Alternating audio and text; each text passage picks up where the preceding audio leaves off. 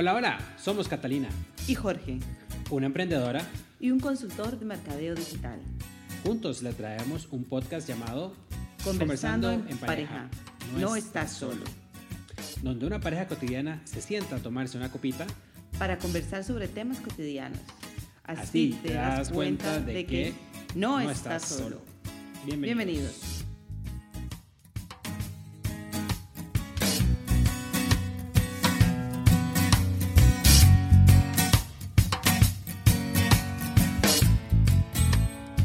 Hola, hola.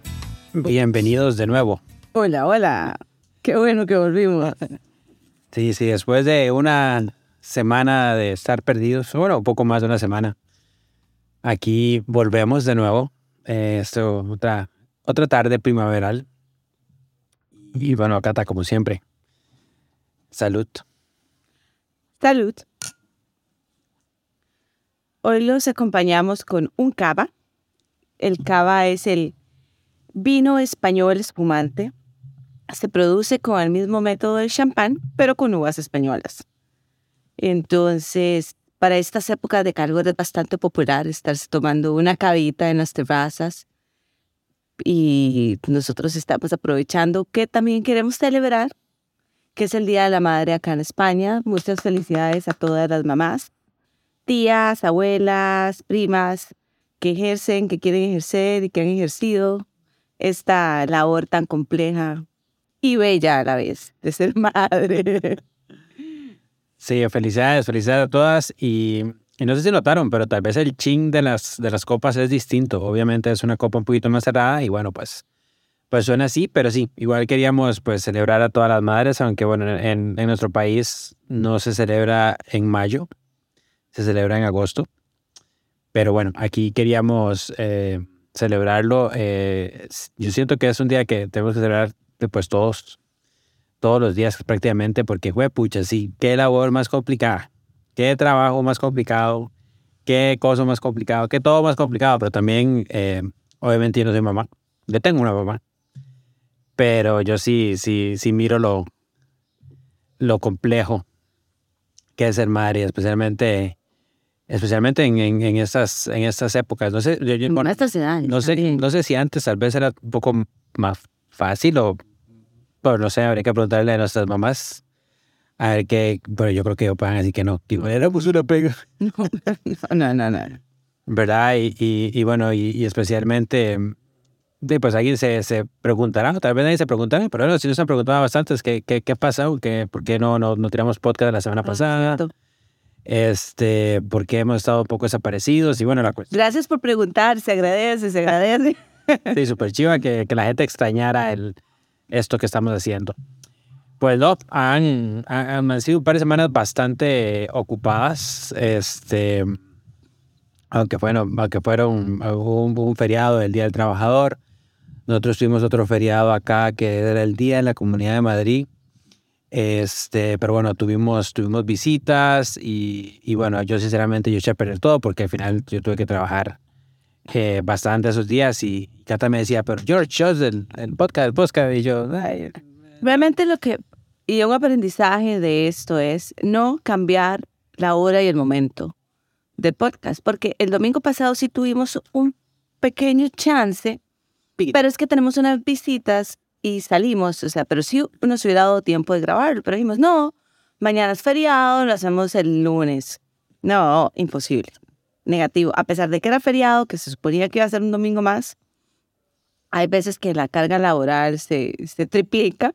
Entonces, aprendizaje, lo dejamos los domingos por la tarde. Sí. Y así no se nos vuelven a enredar las agendas. Exacto, exacto. Sí, yo creo que eso es, eso es bastante sabio. Y bueno, eso, aparte de eso, también para los que saben y los que, bueno, me ven aquí con nosotros, este, eh, bueno, ya nuestro hijo empezó los últimos exámenes de bachillerato internacional, lo cual, aunque Kate y yo no estamos en exámenes, yo a veces me siento como que estoy en examen, pues, ¿sabes? es es, es, es digamos, digamos, bueno, para los que nos oyen en Costa Rica, eh, esto es como las pruebas tal vez de quinto año, pero Más duras. yo creo que un, a un nivel más, más fuerte. Porque nosotros teníamos un examen por materia. Y a ellos los evalúan de dos a tres exámenes por materia. Entonces, pues son dos semanas. Empezaron el primero de mayo y terminan el 17 de mayo, que tienen de dos a tres exámenes por día.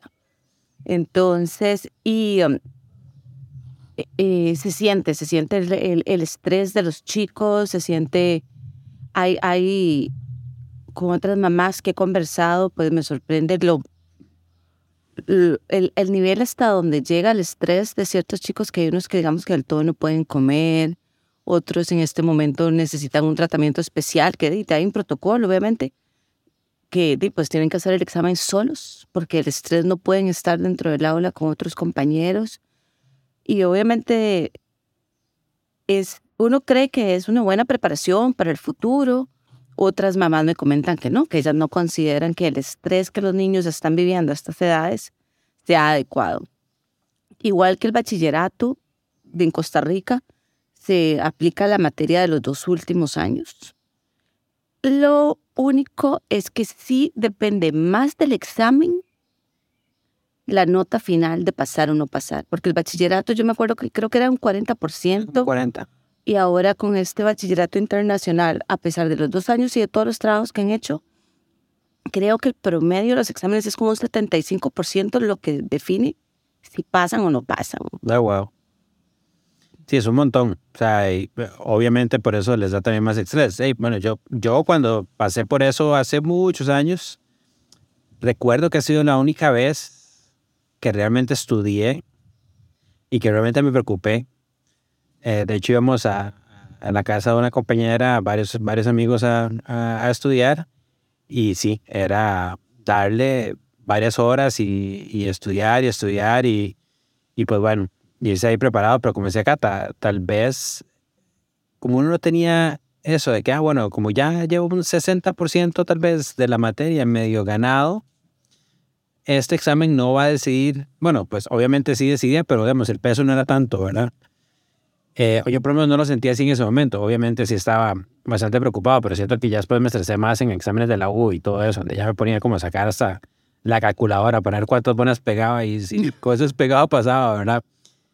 Pero, pero sí, yo ahora aquí viendo, bueno, de- obviamente a Sebas y viendo a los, los amigos de, él, este, y bueno, y Cata que habla con las otras mamás, este, pues sí, sí se siente como algo eh, que es, sumamente estresante. Y yo no sé, o sea, di, pues, sea como sea, la mayoría siguen teniendo 17 años. Hasta este año cumplen 18. Y hay veces, de hecho, nos preguntábamos si, si era, bueno, pues si, si a estas edades o, en esta situación en que ellos están, este, es, es bueno eh, el que tengan ya este nivel de, de exigencia y de, y de, y de estrés, ¿verdad?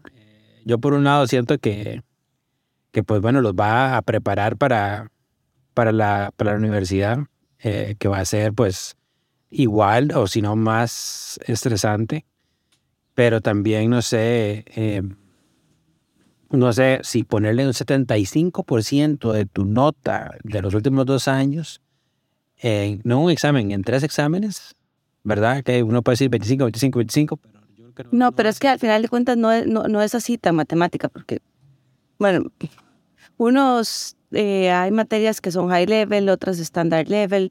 Eso es, es un método de evaluación mucho más complejo, que no es nada más de uno más uno, dos o no. O sea, ahí hay un promedio diferente porque eh, se, se puntúa, bueno, nos iríamos todo el podcast hablando de la puntuación, entonces mejor no entrar en detalles. Lo que sí es como, bueno, uno se replantea en este momento y dicen, fue la mejor decisión ponerlo en el IB, pues se supone que va a tener mejores oportunidades para otras universidades, pero realmente en el caso de Sebas, que es lo que quiere decir Holanda, da igual. O sea, sí le funciona el IB para Holanda, pero aún así tuvo que hacer un examen de admisión de matemática. Entonces, mm, lo pudo haber hecho con el bachillerato español normal. Lo que, lo, lo que funciona, o por lo menos en el caso que nosotros ahorita estamos, es que el IB es más práctico que el, caso del español, que es más teórico. No sé cómo aplicará esto pues, en otras partes del mundo y para que se, se, se tome en consideración. Sí, sí, hay que hacer un año más, ¿verdad? Porque es... Pero igual, eh, los amigos de él que van a la Universidad Española están haciendo un año más, están haciendo el IB y todo. Sí, pero que o sea, vamos a ver, la idea de hacer el bachillerato español, digo, el, el IB, es como para que tengan mejores oportunidades de ingresar a mejores universidades. Claro, claro. Entonces, de ahí depende de a la universidad a la que vayas, si optas por un sistema privado o un sistema público. Eh, en el caso, digamos, de una muy conocida o renombrada universidad, la IE, que se supone que es una de las mejores de negocios acá en España ahorita esa da preferencia a los niños que vienen de IB. Ah, ok, eso no lo sabía. Sí, sí, sí. Por, por la metodología de enseñanza. Mm, interesante. Sí, al final es... Igual en Holanda, lo que está la esta señora Catherine nos había comentado, una que nos ha ayudado con el proceso de inscripción que se hace en las universidades, es que el IB, digamos, por ser IB, también te, como que te aceptan automáticamente en, en estas universidades. Mm, ok. Sí, porque es, es, de, pues es todo, todo un camino, ¿verdad? No es solo como que me matriculo y que tenemos materias distintas y, y listo, pero eh, de, desde, desde que empezamos, de hecho, había que escoger ya, digamos, si algo que tal vez, bueno, no sé vos cuando, cuando, cuando estabas en el cole, sí, ya sabías que ibas a estudiar, pero de, yo me recuerdo cuando estábamos escogiendo las materias, porque hay que escoger materias para el IB. ¿Verdad? Y de, de, acuerdo a lo que vas a estudiar, es lo que tenés que, que escoger. Uy, yo me acuerdo cuando yo estaba entrando a décimo año, ¿qué iba a ver qué iba a estudiar? Bueno, realmente la compu siempre me ha gustado, pero... No, pero eso ya la escoges en quinto, porque acuérdate que es quinto y sexto lo que se hace. Se escogen para quinto año. Ah, para quinto año, cierto, cierto. No para décimo. Sí, pero ahí venís saliendo de décimo. Sí. O sea, igual. Muchas veces uno está en finales de quinto y ni siquiera sabe qué quiere estudiar, ¿verdad? Pero aquí ya antes de quinto tenías que saber qué estudiar y saber qué es eso. Y si a mitad del live y no sé, veías otra cosa que querías estudiar, después mameluco el ruco porque tenías ya llevadas las materias listas y, y eso, ¿verdad? Vamos a, para, voy a poner un poquito más de contexto porque el IB es como un bachillerato internacional. Y esto es un, esto es aparte afuera de los colegios. Los colegios como que se afilian a este bachillerato internacional y tienen un mismo currículum. Es decir, eh, la matemática para ciencias de la salud es una, y esa va a ser la misma que se dé en todo el mundo. Entonces, cada colegio escoge cuál currículum dar. Hay colegios que inclusive pueden incluir hasta psicología dentro de las materias para el IB. entonces, hay, tiene, creo que tienen como cincuenta y pico de materias que escogen y cada colegio forma su propio currículum. Entonces, no todos los colegios dan el mismo IB, pero sí todas las materias de IB son las mismas. Puede que esté sonando como un poco complejo lo que estoy diciendo, pero se entiende. Sí, pues más o menos. Yo creo que estaba viendo, no lo entiendo mucho todavía. Entonces, cuando uno ve un sistema de IB, no, no hay que pensar que, ah, este colegio de IB, este colegio de IB. Es lo mismo, no. Hay que ver el currículum de las materias, porque también va a depender mucho de lo que los chicos quieran estudiar. Uno es, en, en, el caso nuestro, que ya lo hemos comentado, pues escogimos el colegio por el colegio, por los amigos. Tal vez el currículum no sea el mejor, pero va bien. O sea, va bien, va bien. Sí, porque de hecho nos dimos cuenta, eh, eh, creo que eh, la era la, sí, la novia Sebas que ocupaba una matemática que aquí no daban, o algo así. Era una materia que aquí no daban en este colegio. No, una que ella quería. Una que ella quería que sí la podía llevar en, en, el International. Ah, en el otro colegio que estaba antes. Ah, ok, ok. Sí, sí. Bueno, pues sí, ha sido todo, todo un, un estrés eh, familiar, siento yo, porque al final de cuentas toda la familia está de una u otra eh, manera metida, ¿verdad? Y, y, es extraño porque es en el año donde tienen esos exámenes son fuertes. Eh, si quieres ir a otro lado, tienes que empezar el proceso de ir a otro lado antes. Eh, hay un montón de papeleos y cosas que te, bueno, ya que te, pues habéis dicho de un examen que en ciertos, para ciertas materias o ciertas eh, carreras hay que pasar. Y es que el currículum de, para estudiar business, creo que quiere ser Sebas, International Business, en España ocupa la matemática que da este colegio, pero en Holanda otra ocupa otra, otra matemática. Sí, sí. Entonces, por eso es que tuvo que hacer el examen de admisión. Pero en cuanto a papeleo, digamos, lo sé por experiencia de, de, de- de las otras chicas, del- de, los hijos que quieren ir a estudiar a Inglaterra o inclusive otros que se han ido a Estados Unidos, sí. El currículum, la, la aplicación es bastante pesada. No, eh, uno está acostumbrado a, pues, a Costa Rica. Pasé, ¿a cuál hubo hoy? No hay- bueno, yo no sé si ya ahora hay exámenes de admisión, pero es que acá hasta las universidades privadas tienen exámenes de admisión y tenés que hacer un currículum. Yo me acuerdo que uno iba nada más con el título de quinto año y aquí estudio. Bueno, en las privadas, obviamente. Sí, sí. Lo que es las estatales sí había que hacer su examen de admisión, pero no había mayor papeleo. No, y qué interesante, porque no sé si eso es bueno o es o no es tan bueno, porque no diría, bueno, pues uno ya escogía cuál, cuál universidad iba, llevaba el título y entraba, ¿verdad? Este, no sé si aquí es o por un tema de, de demanda contra, contra oferta, eh, que, que simplemente em, hay mucha gente que quiere ir a esas universidades y dicen aquí la mejor manera de filtrar para ver si tenemos los mejores o es por una cuestión de, de, de calidad, ¿verdad? Que quieren que los mejores, eh, como los mejores estudiantes o los mejores candidatos sean los que entren a, a, su, a su carrera. No sé si será por ese lado. Al final de cuentas es... Y, y ahora que, bueno, nos hemos estado un poco alejado, pero sé, sé que hubo una cuestión con las, las pruebas FAR o algo así en Costa Rica que quitaron. Pero yo creo que quitaron esa bachillerato. Había quitado muchachos, sí. Pero, no sé, al final de cuentas, si uno, uno viendo más o menos las, las exigencias em, y pues simplemente viendo ahora las nuevas generaciones, creo que, que de alguna u otra manera es, es importante algún nivel de evaluación un poco... Pero vos sabes que hablando de ese tema, me acabo de recordar que nos comentaron una amiga argentina que tengo que en Argentina no tienen filtro tampoco.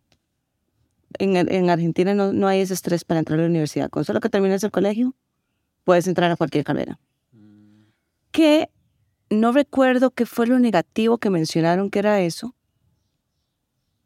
Como que al final de cuentas, di, entras a una carrera y, y, y los van pasando. Creo que los chicos ahí no se quedan. Pero los van pasando, los van pasando y entras a la carrera y te faltan muchas bases, que tampoco es bueno. O sea, entonces di, es como complejo. No sabe uno si el estrés que sufren ahora es, di, vale la pena o no vale la pena. Uno dice, ay, los prepara para el futuro. Sí, bueno. No, porque yo tengo casos, de, yo me acuerdo, yo traté de entrar a, la, a estudiar compu en el TEC, verdad que es bastante, es, es como uno diga, "Ah, es que quiero entrar a, a estudiar medicina en la UCR, verdad era como en la carrera, una de las más difíciles ahí en, el tecnológico y este, obviamente no entré. Me, me pues, un estudiante bastante regular y para eso creo que se ocupaba ser un poco más, más que regular.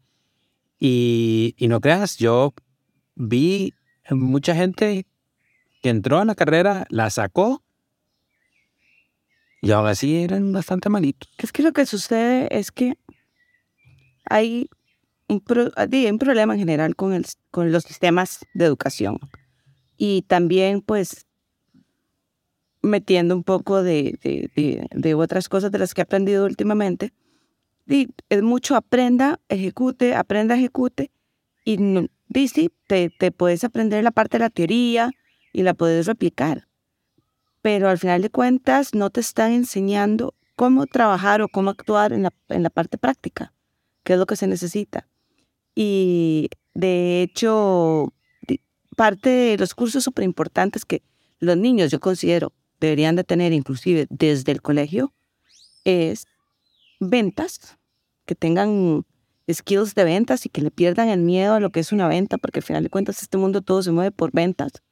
O sea, todo es una venta. Y, y no hay una carrera, o sea, no hay ni siquiera como una carrera universitaria de cómo saber vender. Hay muchos cursos. Y, pero los mejores vendedores se van haciendo solos. Y entonces también hay como estigma sobre el tema de, ay, es que es vendedor. Ay, no, yo no quiero ser vendedor. Cuando al final de cuentas, cuando vos sos un buen vendedor, es lo que sos un buen negociador. Entonces, tenés que enseñar esto, cómo negociar, cómo dar una buena propuesta de valor. Y eso no lo enseñan en ningún lado. O sea, la gente ya luego tiene que buscar cómo especializarse en eso. Entonces, yo creo que también parece como un estigma, porque la gente que vende no estudió en ningún lado. O sea, es un skill que se aprende solo. Y el manejo del dinero. Tampoco se le enseñan a los niños cómo manejar dinero. Que es algo que deberían de incluirse pues desde el colegio. Claro. Y eh, entonces dentro de, pues, en estas formaciones que estoy llevando, te, te terminan contando. O sea, qué pena. Pero entonces te, uno se crea con muchas programaciones no tan reales sobre cómo es el dinero, cuándo cuesta conseguirlo, cómo manejarlo. Y entonces uno viene con unas eh, creencias limitantes sobre eso. Que si se enseñara a los niños cómo producir dinero desde antes, la mentalidad y el mundo puede que fuera un poco más dinámica y diferente.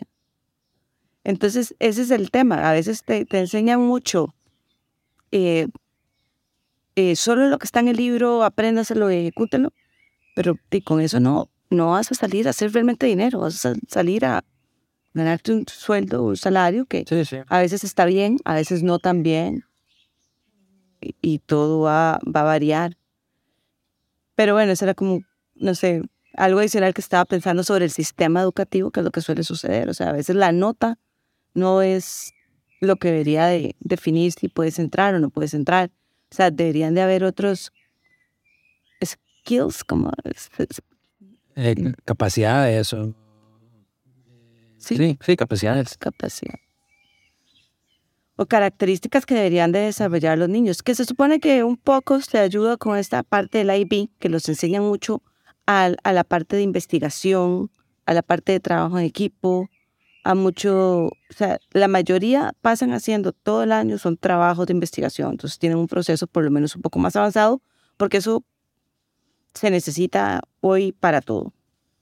No, bueno, y también la, la materia, ahora que, que, nos decía lo que estaba estudiando para, para mate, ¿verdad? Yo, ya son integrales, eso lo veía uno en la universidad. En la universidad, en el colegio uno no veía mates tan, tan avanzadas, ¿verdad? Así que pues es, es, es otro nivel de, de tal vez de exigencia que hay, pero yo siento que estoy bastante de acuerdo en lo que, en lo que tú dices y al final este, son, son, son, como, son como, como, sí, como capacidades o, o, aprendizajes que te van a servir para la vida, ¿verdad? Porque de hecho si lo, si lo amarramos con lo que hablamos la última vez de, de, de la marca personal, si, si eres buen vendedor y y tienes una buena, y la gente tiene una buena presión tuya, pues vas a, vas a, probablemente a ser muy exitoso porque vas a poder eh, pues transmitir tus ideas y venderlas y que la gente te apoye y te, y te siga, ¿verdad?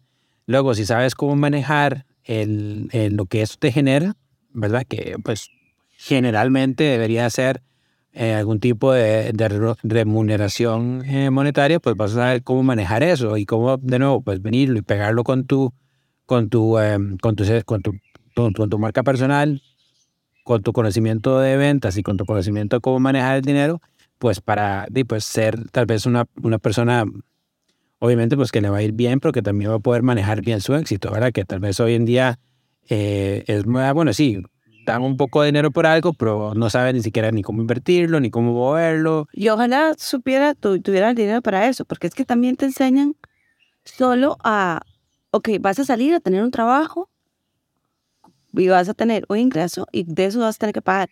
No sale uno pensando en, ok, ¿cómo voy a tener diferentes flujos de ingreso? ¿Cómo voy a poder diversificar lo que tengo y, generar otros, o sea, otros negocios, otro flujo? No, te, sale uno pensando en, voy a ser, no sé, el mejor de ingeniero de Intel y con eso ya es como todo, o sea, y ya de ahí no me muevo. Cuando realmente uno debería pensar en hacer mayores cosas y que, digamos, no tengo, que no se lo tomen a mal, ¿verdad? ya quisiera yo ser la mejor ingeniera de Intel, ¿verdad? Pero... Sí, no, definitivamente. Al final es, es algo que,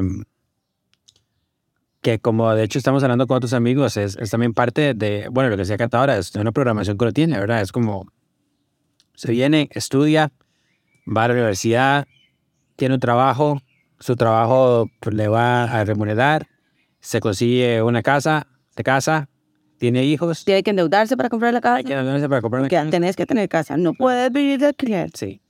Y este, y el, y el ciclo se repite. Sí, Entonces, entonces es, es, es eso donde nosotros tal vez ya, ya pues viendo, abriendo un poco la mente, porque ahí sí, de que no, no, no, no vamos a mentir, hemos caído en ese ciclo.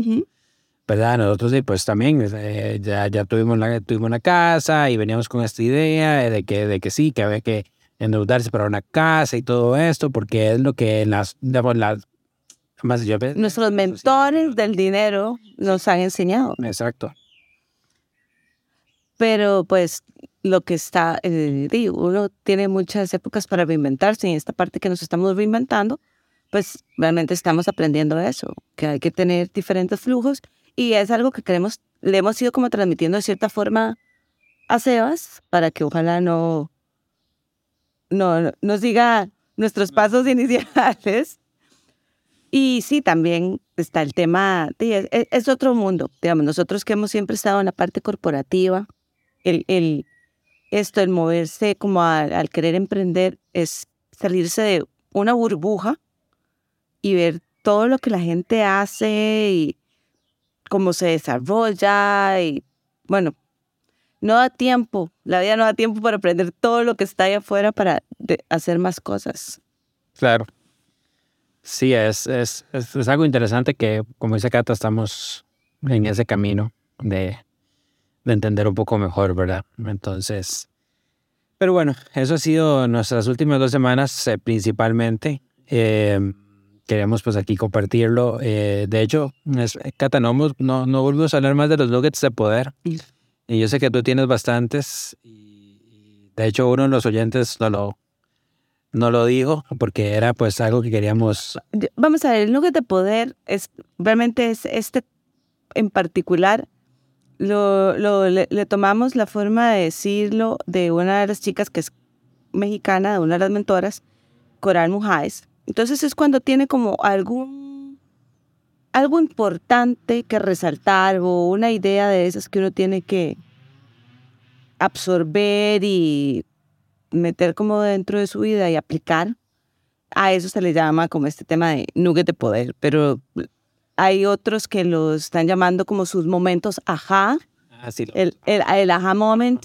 eh, um, ay, se me olvidó ahorita cómo le decía Cardón, pero bueno, cada, como que cada mentor o tiene una, una forma especial de llamarle pues a estos datos interesantes que, que, que, que brindan ideas cortas que se puedan incluir dentro de la vida. Bueno, yo tuve un aha moment hace como unos 17 años cuando te conocí. Yo, ah, Qué bravo. Te conoces un poquito más, bueno. Sí, sí. bueno, por ahí.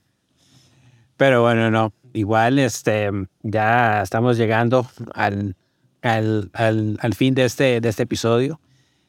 Eh, de nuevo, felicidades a todas las madres. Felicidades aquí a la madre principal de este hogar. Gracias. Ah, bueno, yo iba a hacer como un paréntesis, digo, ya que antes de que cerremos, hablando también del tema de las mudanzas. De, de hecho, de que a mí en particular me ha costado interiorizar esos cambios de fechas, de celebraciones. ¿cierto? Antes lo estaba como pensando y yo decía, esto es como, no sé, como cuando uno tal vez se cambia de, de religión y, Y ya no se le da con Hacho. y ya no celebra colacho, o no sé. No, no, no. Porque, digo, o- no sé, inclusive el Día del Padre, nosotros a veces más bien nos celebramos más en junio que cuando es acá, que a mí, la verdad, que se nos pasa por alto siempre de la fecha. Y el Día de la Madre, pues también. Ay, Entonces a veces es como complicado hasta celebrarlo, porque como que uno no siente el, uy, es, viene el Día de la Madre. Sí, sí. Y tras de eso, no, ah, no tenemos, es feriado, ¿verdad? En Costa Rica es el día. El 15 de agosto, sí, lo dan feriado. Acá, es más, yo, vamos a ver, me doy cuenta por los anuncios de que viene el Día de la Madre, sé que es en mayo, y voy por el, el, momo- el montón de mensajitos que estamos recibiendo de Feliz Día de la Madre. Pero esa es una de las cosas que pasa como cuando uno se cambia de, de país. Sí, porque yo creo que tras de eso, como en otros países es- en Europa, es otro día, no es ni siquiera hoy. Bueno, que hay medio, medio vino es hoy, No. ¿verdad? Entonces sí, es, es que enredo, pero a mí colacho que no me lo quiten. Ese lo celebro. De 25. Pero bueno, que, ah, que con Katia ellos tienen una celebración diferente, ¿verdad? Cierto, cierto, sí, porque es el, el, el, orto- el- el año, no, pero es por el año no ortodoxo o por ser ortodoxos. Eh, bueno, es, es, es el tema del calendario. que Es por el calendario. Hay un calendario que era... Ay, yo te lo dije el otro día. ¿Cómo se nos olvidó? Bueno, es un tema de calendario que, que se corren las fechas, que se corre también la Pascua, que se corre, o sea, para ellos el, el 24 de diciembre no es Nochebuena, sino el otro día celebran la Navidad. Bueno, y yo creo que eso pasaría con nosotros. o sea, Es como el año nuevo chino también, ¿verdad? Que es en otras fechas, no es el 31 de, bueno, el primero de enero. De- Entonces, bueno, esas son una de las cosas que también pasa cuando uno se cambia de país. Y luego les comentaré el tema de lo difícil que es encontrar el peluquero adecuado. Ah, Que llevo cinco años y no Ahí si Albert, si Albert nos oye, ¿cómo lo, lo extrañan por acá? sigo en la búsqueda. Pero bueno, muchísimas gracias por escucharnos otra vez. Este, de nuevo, feliz Día de las Madres eh, en España y en todo el mundo realmente. Gracias por todo lo que hacen. Y nos estamos escuchando en una semana, si todo nos sale bien. Feliz semana a todos. Un abrazo gigante. Hasta luego.